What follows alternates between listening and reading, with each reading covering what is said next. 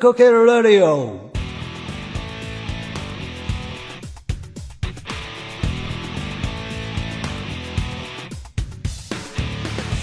この番組は16歳でバイクの免許を取り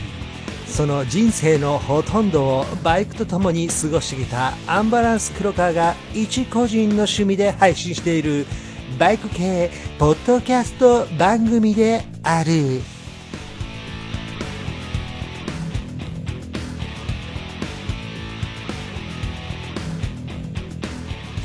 えー、皆さんこんにちは、えー、ずっこけラジオ始まりました。アンバランス黒川でございます、えー、ようやくね、えー、引っ越し大阪に引っ越してきてから、えー、機材を ようやく取り出しまして今回ちゃんとねオープニングを撮ろうということでね今までちょっとね iPhone で、えー、だけで、えー、京葉ガレージスタイルでちょっと収録してましたけどちゃんとオープニングきっちりやろうと思いましてえー、どこかのバイク系ポッドキャスト番組のような感じで始まりました。よろしくお願いいたします、えー、前回はね、えー、レースの方の話してましたよね、えハッピーエンドプロジェクトさんがやられてるレースですね。ルーツ・ザ・ゲンチャリ。そのお話をさせてもらいましたけど今回はですね他の番組でも結構話されてる SSTR ですね。2023えー、私もようやく初めて、えー、参戦、参戦、参加、えー、できました。はい。昨年はね、まあ、なんだろう、キャンセル待ちという状況やったんですけどもね、えー、その後、翌日か翌々日に、えー、まあ、繰り上げで来てたんですね、メールがね、えー、キャンセル待ち。OK でしたよっていうのが、そのメールを私完全にね、言い忘れてまして、えー、その権利をなくしてしまうということでね、去年は SSZR、サンセットサンライズ、ずっこけラリーでしたっけ？サンセット、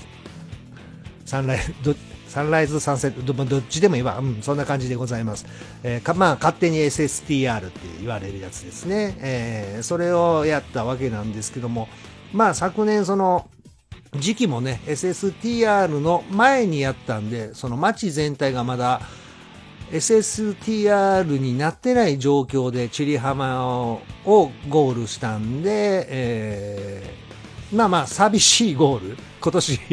行ってみて感じたのはね、昨年のはやっぱり寂しいゴールでしたよ。誰もいないですから。まあ、けど今年はね、ちゃんと参戦させていただいて、えー、私5月の20日、初日ですね、えー、ここで、えー、行かしてもらったんですけども、もうお祭り状態というかね、当然、えー、イベントの初日ということで大盛り上がりというか、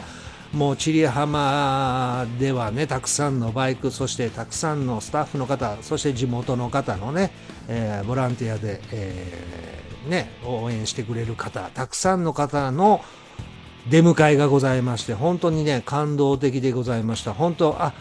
参加してよかったなーっていうのが本当率直なね、えー、感想でございます。まあ今回ちょっと、えー、まあね、昨年、まあ、勝手に SSTR をやるって言って、まあ、まあ、現地のね、えー、畑坊さん、ポコ太郎さんとか、で、剣屋さんも、フリースタイルのね、剣屋さんも、まあ、現地で集まって一緒に、まあ、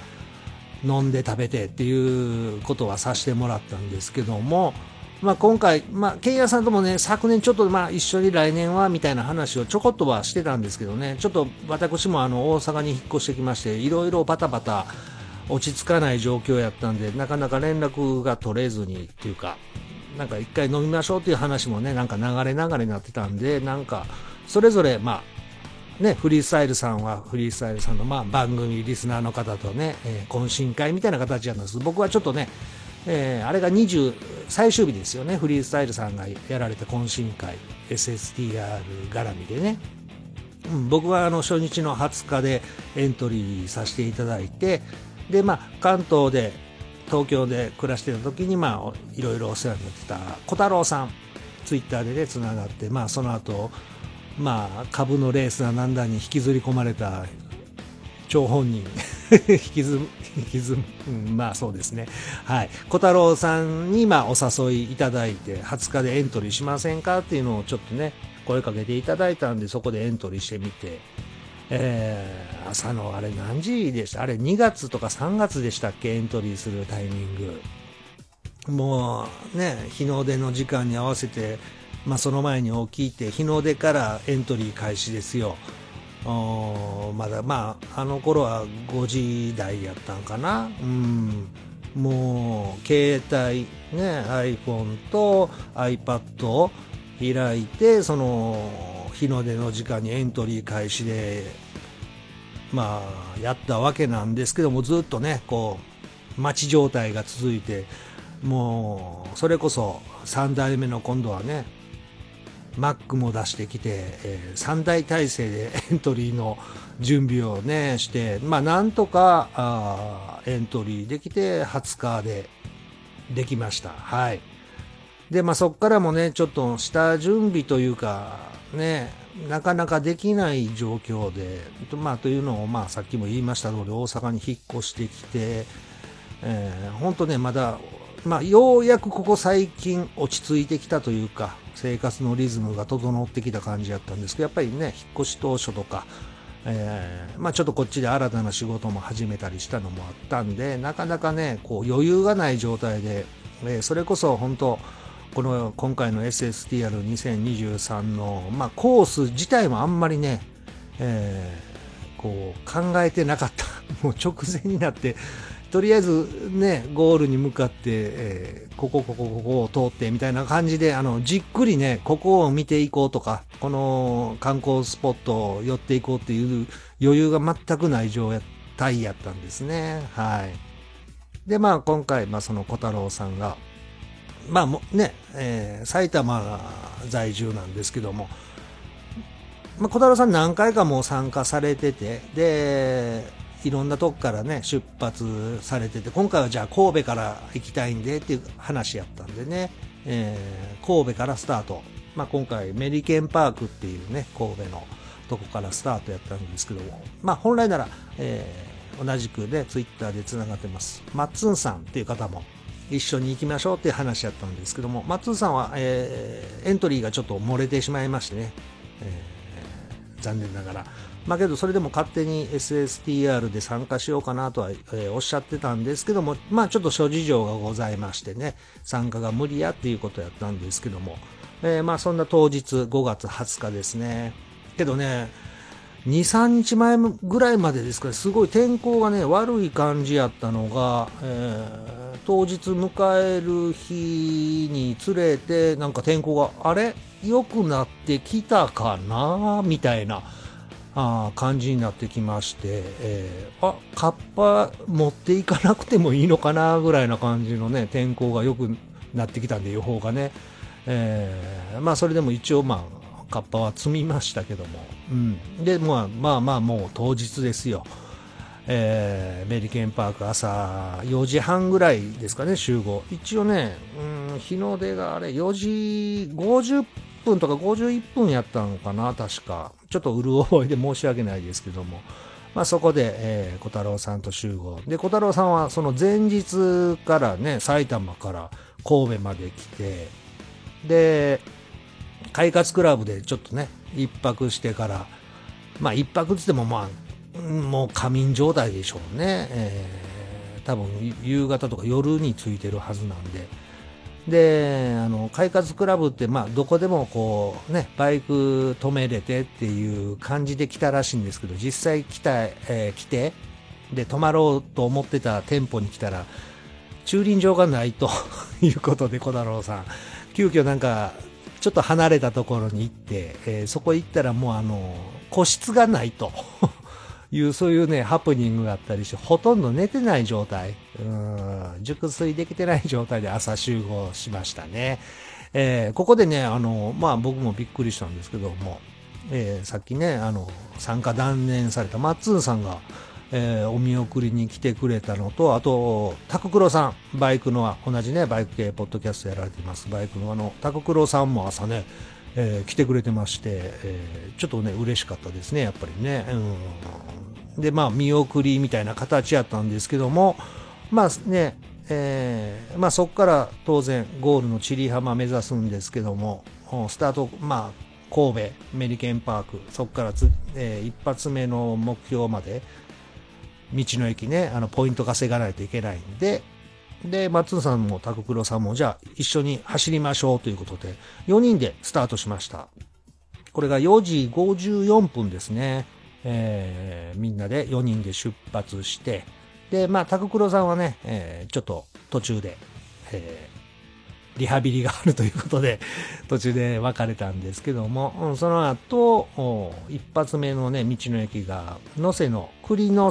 栗の里っていう道の駅なんですけど、ここまでマッツンさん一緒に来てくれまして、えー、Z120 をね、現2で来てくれましたけど、先頭で 僕らを、えー、引率してくれましてね、引っ張ってってくれました。はい。ありがとうございます。まあそこで、えー、別れて。まあこのね、一発目の野瀬国の里でももうね、SSTR 参加者の方が2台ぐらい止まってたんですかね。ハンター株と、他何やったっけ？忘れましたけども。まあけどそこで一発目のまあ休憩と言いますかね。えー、まあ初めてのポイントなんで、どう登録するのか。あの、スマホを使ってね。ここちゃんと立ち寄ったよっていう操作も初めてやったんで、えー、そういう確認もしながらやったんですけども、やって、まあ道中ね、えー、なもう何台かはこう、走ってるわけですよ。いいですね。もうこの時からこうみんな一体感があるんやろな。もう間違いなくみんな、あ、千里浜目指してるんでしょみたいな。当然ね、バイクにステッカーも貼ってますから。なんかね、ちょっともう、また出発して1時間ちょっとぐらいなんですけど、もう手を振り合う感じ。やえじゃないけどもね、そういう感じの、なんかこう仲間意識がちょっとあったりして、昨年勝手にね、行った SSTR とは全く違う。うん、やっぱりこれはね、参加してよかったなって、もう、スタート直後からちょっと思ってましたね。うん、はい。いやー、ちょっともう何ヶ月か経ったから忘れてるところもいっぱいあるんですけどね。まあ今日はその話をさせていただこうかなという感じでございます。えー、今日も皆さん、お付き合いのほどよろしくお願いします。さあ、もう勝手に切り替わりましたけど、ずっとオープニングの曲ね、BGM 流してても仕方がないんで切り替えましたけども、まあ一発目のその野瀬栗のサートを出発しまして、まあけどね、天気はね、まあさっきも冒頭言いましたけど、かなり良くなっていい天気が続くであろうという予報やったんですけども、メリケンパーク出発した時は日の出あ日が昇ってきたっていうのは分かったんですよ。快晴やったわけなんですけども、もうね、一発目のその道の駅着いた頃にはもう曇り空。なんやったらもう降ってきそうな感じ。で、雨雲レーダー見たら、ん？なんか怪しいなっていう雲行きで、えー、まあまあ一応カッパは積んでるからいいんですけど、天気予報ね、うん、信じてたのに、うん、どうなんだっていう感じではございましたね。はい。まあそこからまあ、あポイントを稼ぐことべき、べく。まあ各ポイント、道の駅を寄っていくわけですけども、まあ、あに、能勢の次どこやったっけ？京都か。あ、京都新光越村っていう道の駅ですね。うん、ここはもうあのほぼほぼ素通り状態、えー、一応まあ、えー、道の駅入って、えー、登録だけして。ですぐ出発してその次は道の駅スプリング日吉ってとこですね。日吉ダムっていうとこがあるんですけども。まあここはね引っ越してきてすぐかな。1月の頭の方にタコクロさんと2人で走りに行った時に、えー、寄ったところやったんで。まあまあね、えー、知ってるとこやったんで。まあ逆に僕が今度、小太郎さんにここはこういう場所なんですよっていう説明ができてよかったんですけどね。うん、ここでももう数台いましたね。えー、まあちょっとお話もさせてもらって。中にはね、うんと、日帰り参加の人もいましたよ。うん。うわ何やったっけな、バイク。うーん、忘れた。なんか大型のバイクでしたね。うん。あ、みんな、じゃあ、ね、うん、チリ浜目指すんですね。僕ら一泊する、しますよって話をしたら、いや、実は僕明日仕事なんで日帰りなんですよって感じで、えー、結構ね、早めにスタート切ってましたね。僕らは結構20分ぐらいあの時休憩したのかな。うん。で、まあそこを出発しまして、もうこっからね、出てすぐちょっと小小雨、えー、霧雨みたいな感じの雨が降ってきました。うん。で、次の道の駅、えー、宮山のふれあい広場ってとこなんですけど、ここも高黒さんと一緒に走って、案内されてたとこやったんで、ゼロベースのすぐ近くですかね。うん。えー、もうその時もまだずっと雨は降ってたんですけど、まだね、うーん、小太郎さんと話して、カッパ切るほどではないか、と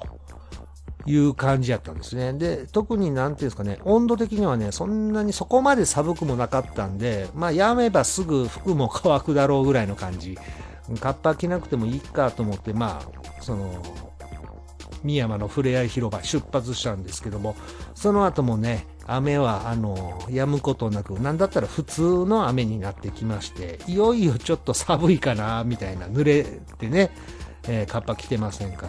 ら。で、次の駅がね、えー、ナタ省という、これはもう福井県に入りました、京都から。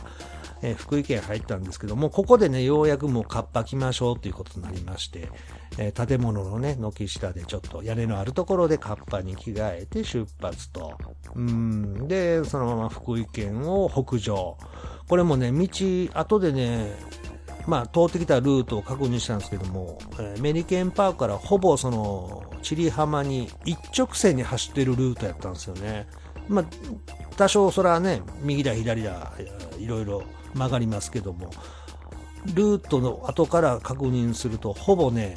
うん、時計で言うと1時15分ぐらい、単身ね、時計の単身、1時15分ぐらいをずっとこう斜め上に上がっていくようなルートになってましたね。はい。で、まあ、その次、ナタ省から若狭、小浜っていうところに行ったんですけど、ここでは雨が止んだのかな？うん、止みました。で、雲もちょっとまあ、明るい空に変わってきて、も、あ、この後雨大丈夫そうな予報やったんで、ここでカッパを脱ぎましたね。で、まあ、ここまでで約5時間、朝、メリケンパーク4時50分過ぎに出発して、まあ、10時15分ぐらいですかね、オバマに着いたのが。で、ここでようやく初めての食事。で食事って言っても、ね、まあ僕は、まあどっちかというとバイク乗ってるとというか、乗り始めるとご飯どうでもいいタイプなんですね。走ってる方が好きなんで。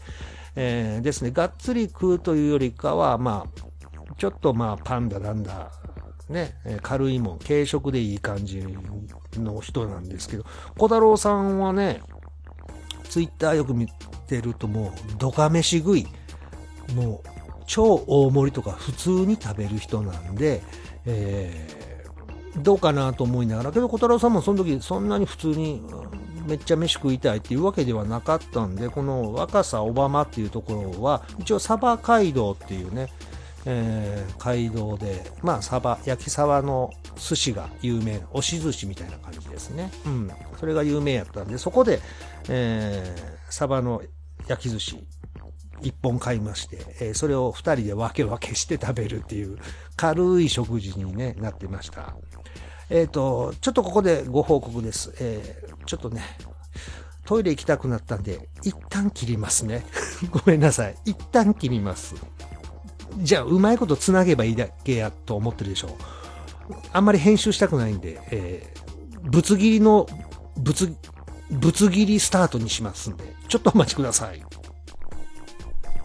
はい、えー、トイレから戻ってきました。すいません。えっ、ー、と、どこまで話しましたっけ？えー、忘れてもうたぞ。うん、まあいいや。えー、多分カッパ脱いだとか、サバ、ね、えー、の寿司食ったっていうのは言ったと思いますけど。えー、で、その次に行ったのがね、えー、道の駅パークインニューガ丘っていうとこですね。ここはね、あの、絶対行かないといけないポイント場所っていうのが何箇所かありますんで、その中の、まあ、一つですね、ここは絶対立ち寄らないといけない我々のルートの、まあ、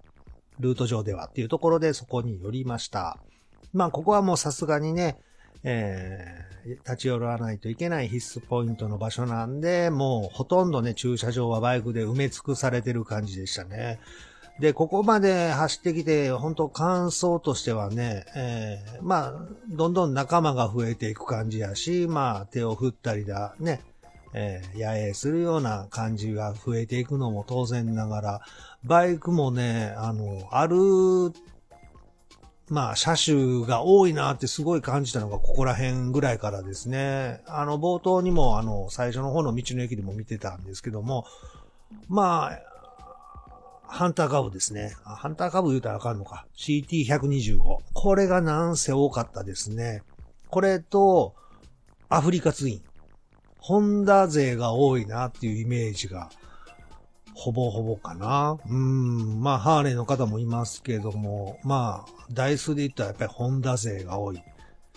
中でもやっぱり CT125 が多い感じでしたね。うん、このまあ、ニューガオカはもう、必須ポイントなんで、まあそこで立ち寄って、ここでね、まあちょっと小腹じゃないんですけど、まあね、ホケケペロンチョですね。え、ソフトクリーム食べようかというところで、ここで、え、ここオリジナルなんですかね、越前塩小豆のソフトクリームっていうのがありまして、えー、350円。これがね、SSTR 参加者は、リストバンド、手首にね、つけるリストバンドっていうのがあったんですけど、それを見せればね、50円引きで300円で購入できるということで、えー、まあそれ知らずにっていうか注文したら、SSTR の人って、えーおばちゃんに言われまして、うん、つったら、リストバンド見せてくれたら50円引きよって案内されたんで見せて、えー、それで50円引きでね、いただきました。えー、味は、えー、塩小豆のソフトクリームでした。特に他ないんかって言われる。いや、塩小豆のソフトクリームの味でしたよ。いや、美味しかったですよ。うん。何の味って言われたらやっぱり、どうでしたって言われたらもう塩小豆のソフトクリームでしたとしか言えない感じですね。美味しかったですよ。はい、ありがとうございます。でね、こっからはもうね、えー、まあそのパークインニューガオカってとこに12時46分ですか？あの、後でチェックしてみたら、履歴を見たら12時46分なんで、まあ、あこっからはね、もうポイント的には、あと、お、あ、ここでもう全部取ったんかな？あれ15ポイントでしたっけ？取らないといけない。ここでね、多分全部クリアしてるんで、あとはもうほんとゴール向かうだけでよかったんで、まあまあ、もう、どっちかというと僕はね、早めにゴールして、えー、早くビール飲みたい人なんで、まあ昨年はね、えー、ちゃんと夕日も見ながらやったんですけども、今回はまあまあ、そこまで なんていうの、夕日に合わせる、ね、日の入りに合わせてっていうわけじゃなく、余裕で行きたいなっていうのもあったんですけど、こっからね、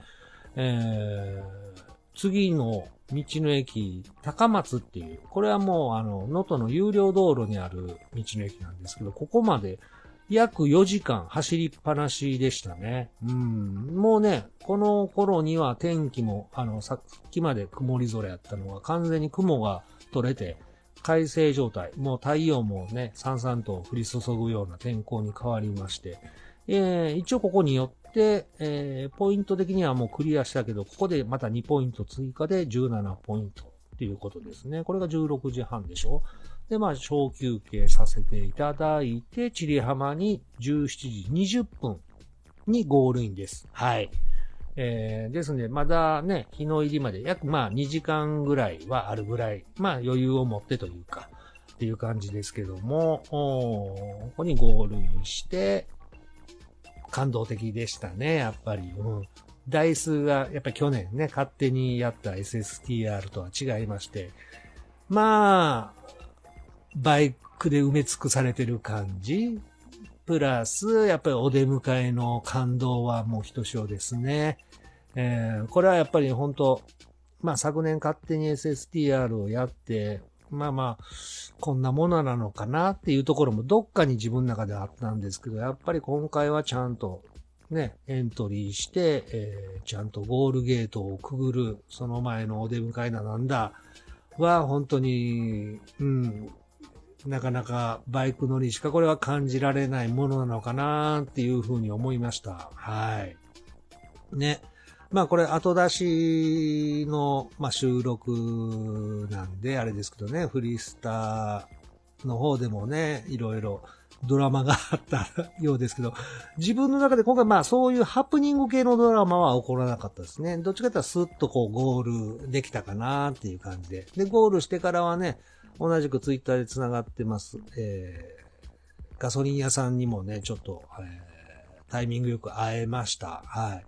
これはガソリン屋さんはね、以前あの、僕がハンカバハンドルカバーね、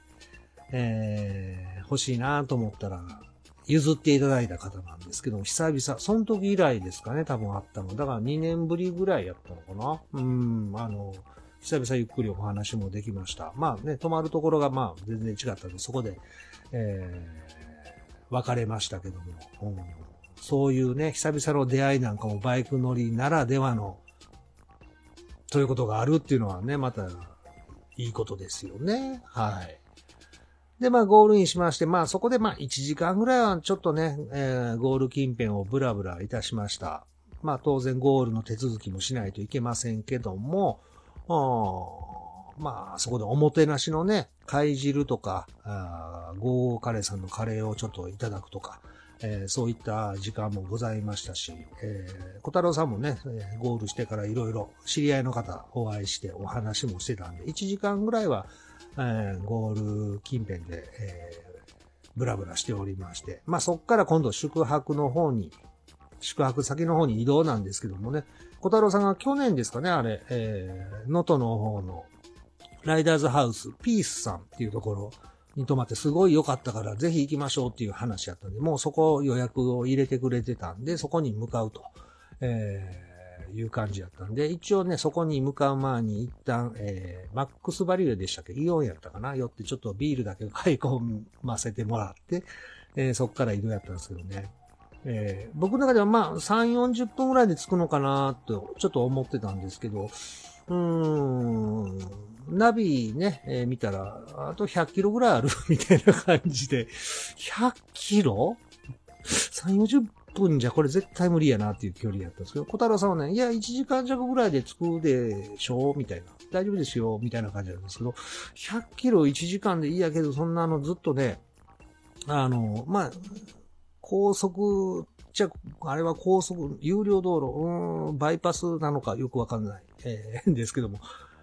そんな時間ではいけなさそうな感じやったんですけどね。えー、まあまあビール買い込んでから行ったんですけど、そっからどれぐらいかかったかなやっぱ、大雑把に見ても1時間半以上はかかったと思うんですよね。なんせ、その、ライダーズハウス、ピースさんに到着したのはね、えー、8時過ぎ、8時10何分とかぐらいでしたね。もう真っ暗であたりは。うん。真っ暗すぎてもう超怖いぐらいな。もうこれでライト切れたら何にも見えへんなっていう怖さはありましたね。ただね、すごい、あの、街全体がやっぱり SSTR に協力されてるというか、うーん、ちょっとびっくりしたのが、別に僕らはね、そんな急いで走ってるわけでもないんで、前に当然車が詰まったら、当然その後ろをついて走るつもりですし、えー、煽ってもいませんよ。うん。けどね、車の方がね、後ろ、あ、バイク来たなと思ったらね、わざわざハザードを出して左に寄ってくれるんですよね。あの、全然、なんていうんですか、その車だって遅いわけじゃなくて、決められた速度なんですけど、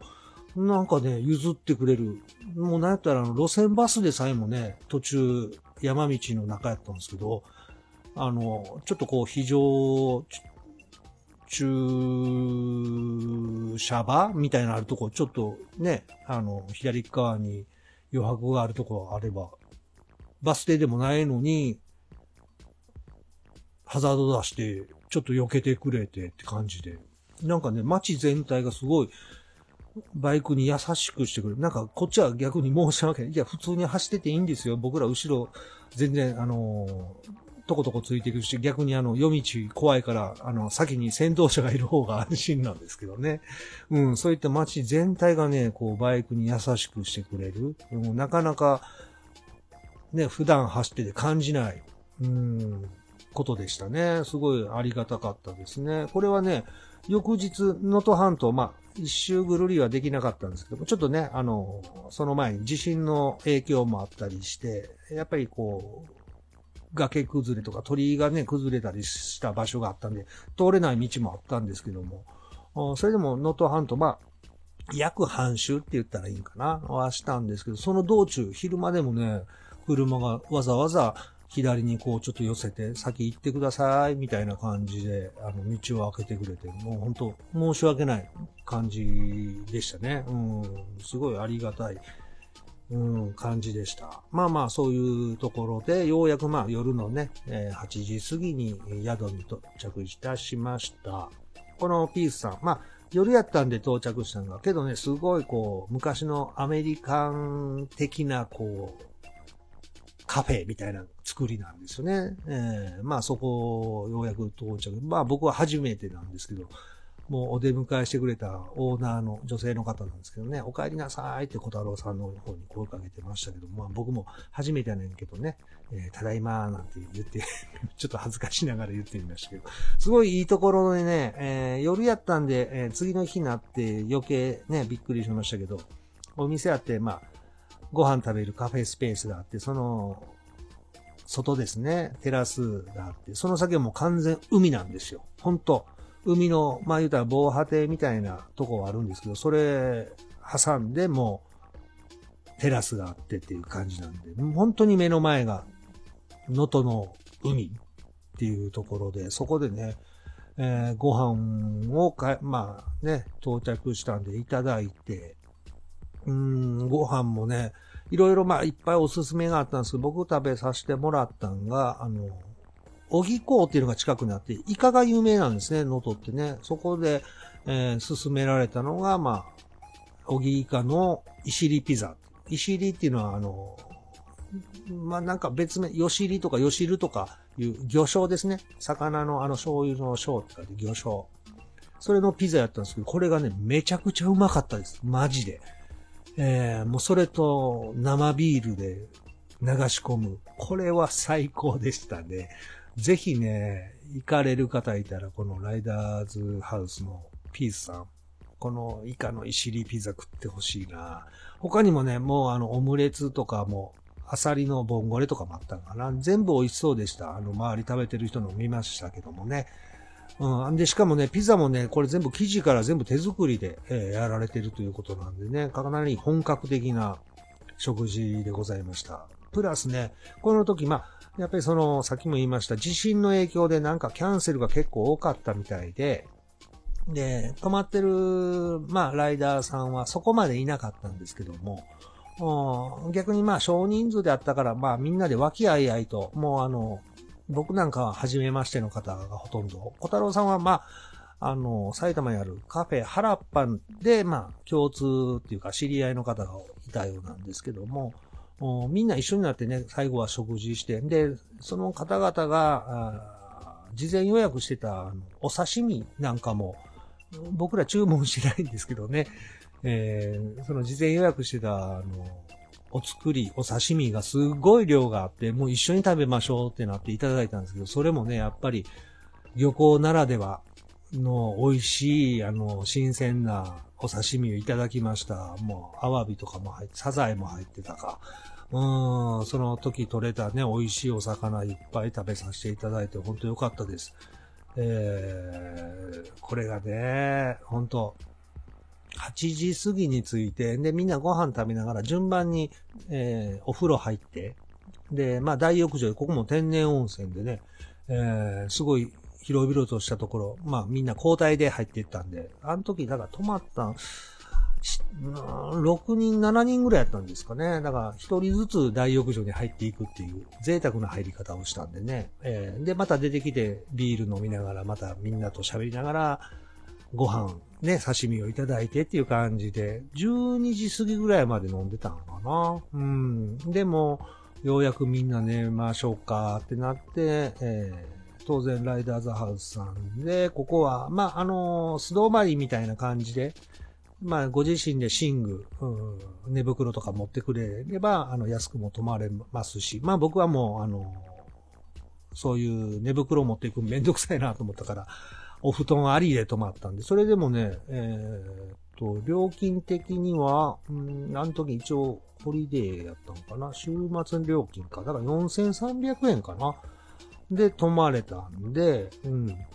ー、まあまあ、リーズナブルやし、うん、あの、本当いい場所やったんで、ここはまたね、ぜひ泊まりに行きたいな、とも思いましたね。夏なんかやったら、目の前の海で遊べる感じもしたし、なんか、スライダー、滑り台みたいなも夏やったら設置するとか いうのもなんか言ってましたし、あの、石川風呂じゃない、ドラム缶風呂もなんか言ったら、あの、入れるとか、いろいろね、うん、楽しい場所っぽいんで、また違うタイミングでも泊まりに行けたらなとは思いますね。で、まあ翌日朝起きて、えー、一緒に行ってました。小太郎さんはね、能登の朝市に行くっつって5時か5時半ぐらいに行きますよって言われたんですけど、もう僕はね、もうのっけから拒否しまして、いやいや、もうあの、ね、まあ言うても朝4時半に集合したのか。だから家3時半とか、まあ3時起きぐらいで行ってたかな。もう、だからもう、ヘトヘトに体は疲れてると。で、なおかつビールも結構僕は飲んでるんで、小太郎さん飲まないんでね、あれですけど、僕はもう散々ビール飲んでるんで、もう、あの、翌日の朝一は行きませんってもう前の日からもう言ってるんですけど、ギリギリまで5時半起きていきますよ。5時半起きていきますよ。何回もですけど、僕、行きませんって毎回ね、断ってたんですけどね。まあまあ、朝起きたらもう、小太郎さんは出発してていなかったんですけどね。で、まあその朝一帰ってきて、小太郎さんも。まあ食事はちょっと僕の方が先食べてたのかな。小太郎さんがちょっと帰ってくるのが遅かったですけど、なんかその朝一で絵柄まんじゅうっていう、これもね、小太郎さんがもう前からおすすめしてたやつで、えー、まあ、も、餅で、中あんこなんですけど、えっと、黄色いんですよ。餅の色が。これなんでか言ったら、口なしの色で染めて黄色に染まってるらしいんですけども、うん、それがね、あの、すごい美味しかったです。わざわざ買ってきていただいて、朝食食べたのにね、いただいたんですけど、美味しかったですね。うん。これもなんか、絵柄まんじゅうっていろいろまあ場所によって売ってるところあるらしいんですけど、なんか黄色くないのもあるらしくて、だから口なしのあれで染めてないような絵柄まんじゅうもあるっていうことですけどね。小太郎さんおすすめの朝市で買ってきてくれたのは、うん、大変美味しかったですね。えー、で、朝食もね、ここの、あライダーズハウス、ピースさんの朝食。まだこれは画像は載せときます、ブログの方に。美味しかった。うんやっぱりしっかり全部こう手作りでやってくれてんのと、まあ、パンの時もあるらしいんですけど、その時はまあ、えー、お味噌汁とご飯ついて、えー、それ以外、厚切りのベーコンとかね、オムレツとか、えー、ございました。で、ご飯おかわりできるんで、ね、えー、2杯しっかりいただいてって感じで、うん。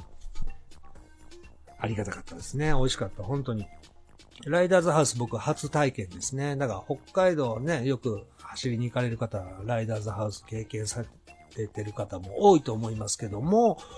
うん、あの、僕の中ではすごい汚いイメージ、うん、やったんですけど、もうここはね、すごい綺麗で、うん、あの、大変良かったです。ここなら問題なさそうかな。あと、ちょっと想像、うん、止まったことないから何とも言えないんですけどね。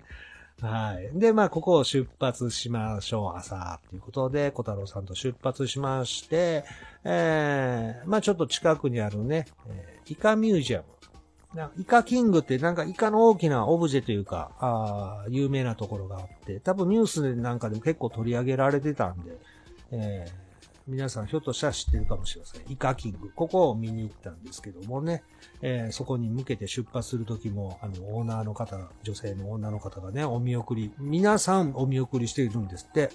泊まった方、出発するときに。んでね、あの、カメラ回して、携帯で、スマホで。で、それをね、Facebook でアップしてくれてるんですよ。後で僕もね、自分自身が出発する姿を、する姿を、えー、チェックさせてもらいましたけど、嬉しいですね、ちゃんと。えー、また戻ってきてようじゃないけどね、行ってらっしゃいみたいな感じでお見送りしていただくっていうのはね、大変、あの、うん、良かったですね。はい。で、まあ、イカキング行って、ただね、朝食食べ過ぎたんで、本当やったらここでね、イカ焼きとか、あって、食べたらめちゃくちゃうまいって前の日から聞いてたんですけど、朝ごはん食いすぎて ちょっとさすがにすぐにね、イカ食べれなくて、ここはもうちょっと断念しましたね。はい。そっからまあ、能登半州。たださっきも言った通り、ちょっとね、崖崩れとか、神社の鳥居がね、崩れてたりで、ちょっと通れない道もあったんで、まあまあ、丸々一周はせずに途中で諦めて、帰路に着くみたいな感じですね。で、一応まあ、石川、金沢市内の方に戻って、まあ、小太郎さんおすすめの芋羊羹やったっけな？羊羹屋さんちょっと寄って、まあ僕も実家にじゃあ、ちょっと羊羹買おうかなと思って買って、あと、まあ、北陸のご当地ラーメンですかね。まあ、ご当地、まあ、チェーン店ですけど、八番ラーメンさんっていうところ、うん、ここに行って、えー、初めて八番ラーメンっていうのを食べました。まあ、行く道中もね、確かにあの、言われたら、確かに八番ラーメンめっちゃあるなとは思って、だいぶ気にはなってきてたんでね、行きの道中で、そう、小太郎さんと、じゃあ帰りに八番ラーメン食べて帰りますか？みたいな感じで。こっち、中、中にはあるのかな？北海道だったっけ、どっかにはあるらしいんですよ。あと山陰の方とかは。けど一応北陸がメインであるラーメン屋さんで、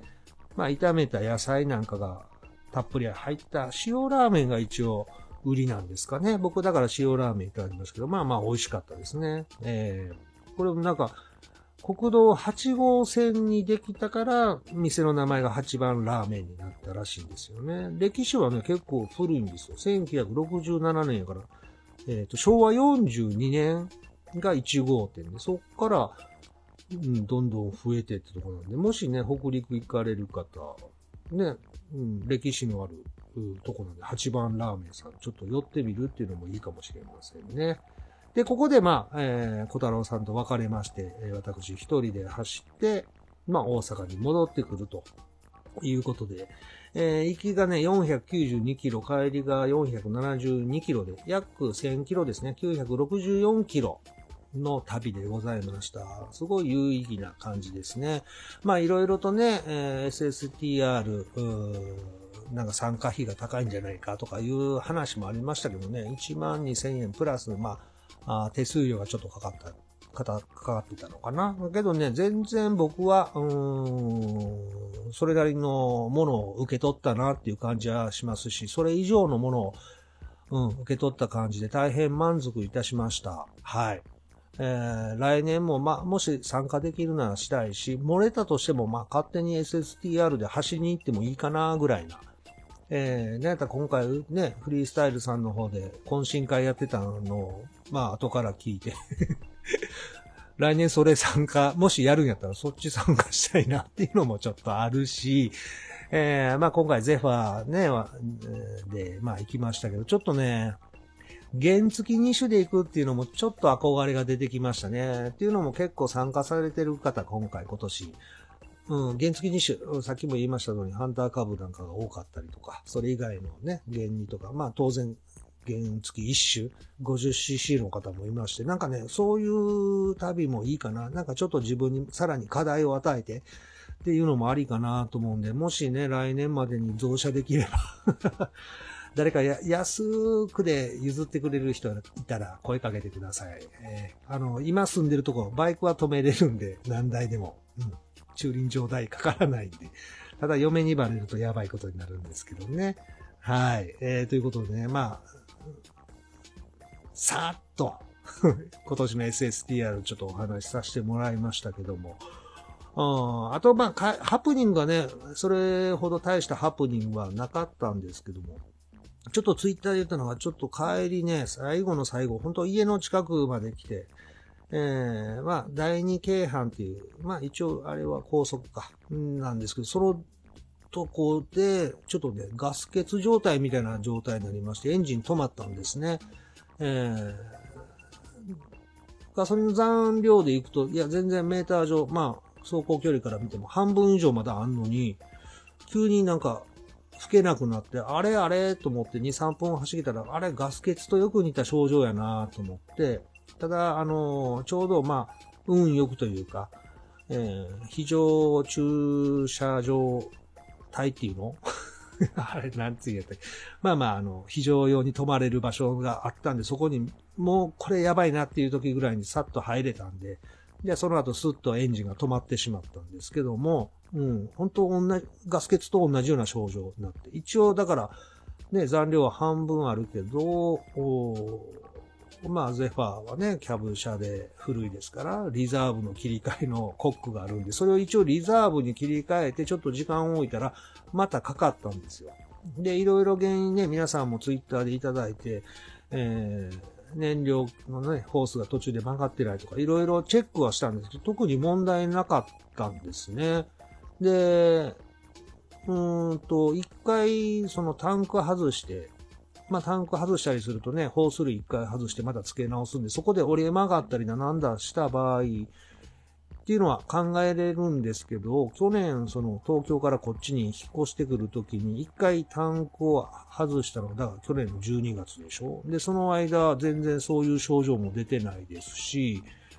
えー、まあそのタンク外したんが、あれですよ。グリップ、あのグリップヒーターを取り付けるのにタンクを外して、この時わざわざね、あの、うんちーにさんに来ていただいて、えー、なりますまで来ていただいて、あの、取り付けてもらって、僕ほとんど1割、1割も仕事してないぐらいかな。ほとんどうんちーにさんが全部ね、えー、やっていただける本当にありがとうございます。感謝しております。はい。あ、ああと、スコンチョさんにはね、えー冬用のあの、ジャケットもいただきまして、寒い中買えるんやったら、つってね、もう着てないジャケットあるからあげるって言われて、パンツと一緒にもらって、本当にあれも感謝しておりますね。おかげで凍えることなく、えー、グリップヒーターもあったんでね、えー、快適に帰ってこりました。ちょうどその帰ってくるっていうか、大阪に引っ越してくる時に、ゼファーもね、記念すべく、えー、10万キロ突破ということで、うん。今10万3000キロぐらいまで行ったんかな。えー、っていうことでね、そう、だからそのガス欠状態が、なんでこうなったのか、ひょっとしたら、あの、給油口、あそこのなんかまあ空気多分、うーん、のところかな、なんて今は思ってるんですけど、今現在またその症状は全然出てないんで、また、まあちょっと時間の時に全部、まあ、ね、チェック一つずつさらにしていこうかなとは思っておりますけどもね。えー、ということでね、今年の2023、えー、SSTR 大変楽しかったです。また来年違う形でね、えー、違うバイクでもいいですし、違う条件自分にね、こう貸してやってみたいなっていう気がいたしますね。はい。えー、ここまで皆さん聞いてくれてありがとうございます。もしね、まだ一回も SSTR 走ったことがない方、参加されたことない方、ぜひね、良ければ、参加してみてはいかがでしょうか。参加してみて初めて気づくこともありますし、ひょっとしたら合わない方もね、中にはいるかもしれませんけど、けども一回ね、あの、時間と、まあ、費用の方、問題なく、いけるって方はぜひ一度は参加してみてはどうかなとは思いましたね。はい。ということでありがとうございました。えー、じゃあね、次回は何の話をするかと言いますと、まあ、ここうん、ようやく大阪住んで、まあ半年近くなりまして、ようやく落ち着いてきて、いろいろまあ皆さんにも声かけていただいてね、えー、いろいろやることもちょっとこう余裕を持ってできるようになってきて、またね、えー、レースの方にまた参戦させていただいて、まあ前回中山バイクラジオレーシングファクトリー、あ、じゃレーシング、中山、えー、中山バイクラジオレーシングか、うん。そのファクトリーチームで走らせていただきましたけども、今回、まあ、そのつながりでというか、GT61 でね、お世話になっています。えー、コケタラさん、成田さん、えー、ここからお声掛けいただいて、えー、また、えー、ルーツ・ザ・ゲンチャリですね、えー、5時間耐久レースっていうのにちょっと出場したので、そのお話次回できればなと思っております。えー、皆さん、次回もよろしくお願いいたします。それでは、バイバーイ